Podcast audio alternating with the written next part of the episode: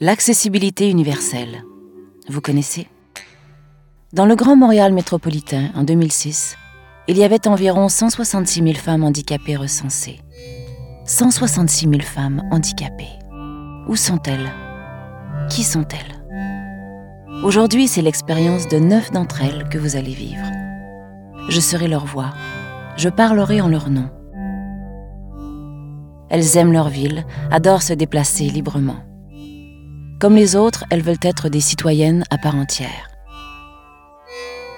Souvent, des activités courantes de notre vie peuvent nous mettre dans des situations handicapantes, avec un colis, une poussette, une valise. C'est pourquoi nous sommes toutes et tous concernés. Mais c'est bien plus. Par leur vécu, elles nous invitent à une réflexion sur des villes mieux aménagées, plus conviviales, des environnements conçus pour être fréquentés par tous et par toutes. C'est ça l'accessibilité universelle. Une ville où les mouvements, mais aussi les ambiances perçues et vécues favorisent une dimension fondamentale, être ensemble. Citoyens, aménageurs, décideurs, écoutez-les, suivez-les.